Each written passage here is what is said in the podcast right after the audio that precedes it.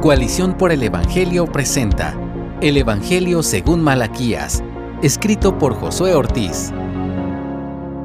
¿Has trabajado en armar un rompecabezas de miles de piezas? ¿De esos que necesitas una gran mesa para armar el paisaje?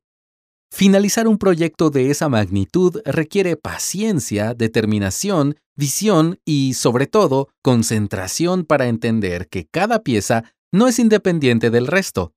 Juntas esquina con esquina, buscas los colores similares y tratas de que las partes encajen correctamente para obtener el paisaje completo. Con las escrituras ocurre algo similar.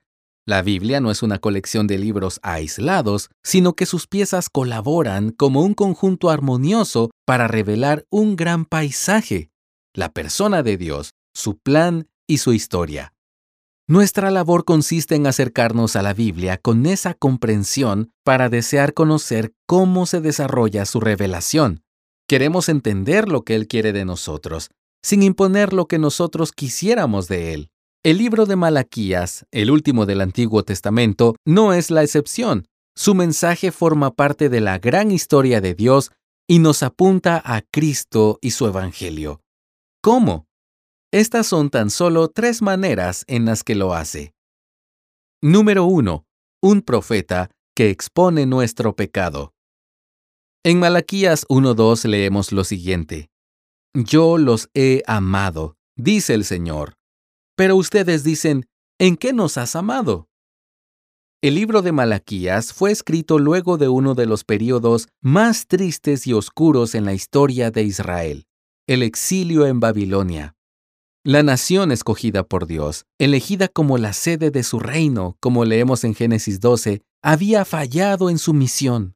Debían ser un pueblo que reflejara la imagen y la gloria de Dios, pero no pudieron ni quisieron hacerlo. Querían ser un reino a su modo y así lo hicieron. Por eso Dios los entregó a manos del imperio babilónico. La ciudad de Jerusalén cayó a manos de depredadores sedientos de poder que hicieron cautiva a la población.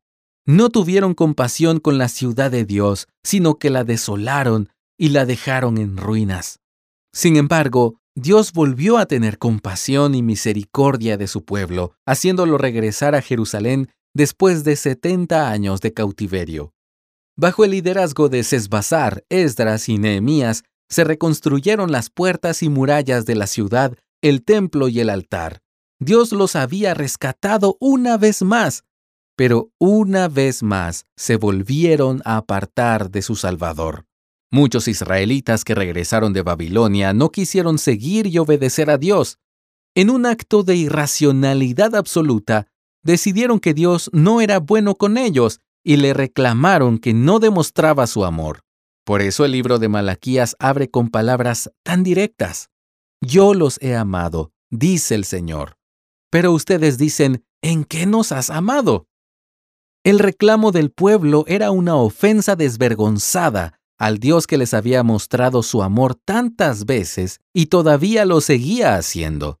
Entonces, Dios envió un profeta para confrontar los reclamos y la actitud irreverente del pueblo.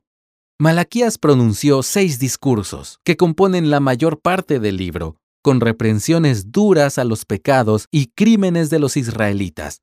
Esto señala nuestra necesidad del Evangelio, pues necesitamos ver nuestra maldad para entonces reconocer la bondad de Dios. Número 2. La promesa de un mensajero. Yo envío a mi mensajero, y él preparará el camino delante de mí Dice Malaquías 3.1. Dios es misericordioso, pero su misericordia va de la mano con su justicia. La misericordia sin justicia es corrupción. Por eso Dios, a través de Malaquías, anuncia que el día del juicio se acerca en el verso 5 del capítulo 3. En aquel día, los malos serían juzgados. Es un día temido por los detractores del Señor porque se enfrentarán a Él y serán derrotados serán juzgados con la vara de la perfección y serán hallados faltos y pecadores.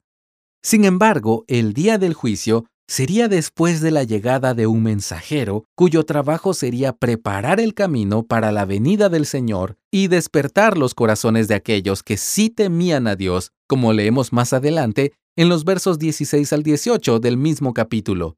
El anuncio de un mensajero son los puntos suspensivos del libro. La esperanza latente, no todo estaba perdido. El juicio estaba por venir, pero Dios permanecía fiel a su remanente. La figura del mensajero es una muestra más de que el Evangelio de Dios puede más que nuestro pecado. Unas páginas más adelante, en el Nuevo Testamento, Juan el Bautista entra en escena para ser ese mensajero que preparó el camino al Señor Jesús, Dios hecho carne. Lee Mateo 3 del 1 al 3 y Juan 1 del 19 al 23. El pecado y la rebeldía de Israel no frustraron los planes y designios de Dios, sino que estaban dentro de su providencia. Sus planes son inamovibles y eternos. Si el cumplimiento y la efectividad del Evangelio dependiera de nuestra conducta, el ser humano no conocería la salvación en Dios. Número 3. Un día de salvación que vendría. Pero para ustedes que temen mi nombre, se levantará el sol de justicia con la salud en sus alas, y saldrán y saltarán como terneros del establo. Esto es lo que nos dice Malaquías 4.2. El mensaje de Malaquías promete que los seres humanos no serían esclavos del pecado por mucho tiempo más. La manera de ilustrarlo es muy vívida. Durante el invierno se guardaban los terneros dentro del establo para que no murieran de frío.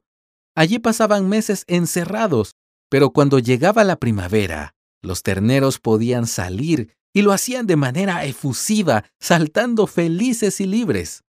En Malaquías vemos la promesa de salvación y libertad para Israel, pero también para nosotros. Malaquías nos estaba apuntando hacia la realidad de que en Cristo somos hechos libres de las cadenas del pecado. Lee Romanos 6:22. Aunque los creyentes todavía batallamos con nuestra naturaleza pecaminosa, ya no somos esclavos del pecado y esperamos con ansias que este cuerpo mortal se vista de inmortalidad, como dice Primera de Corintios 15:53.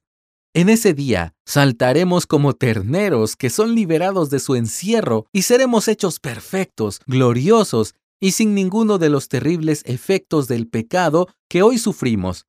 Las profecías de Malaquías fueron dadas de manera particular al pueblo de Israel, pero nosotros, que no somos judíos, podemos participar de esas promesas gracias a la obra de Cristo. Lee Efesios 2.16. Malaquías nos apunta al Evangelio cuando confronta el problema del pecado y nos habla del heraldo que prepararía el camino para el Mesías y reafirma los planes redentores de Dios. Este profeta predica salvación futura para un pueblo que no la merecía. No ignoremos esta pieza importante en el gran rompecabezas de la historia de Dios.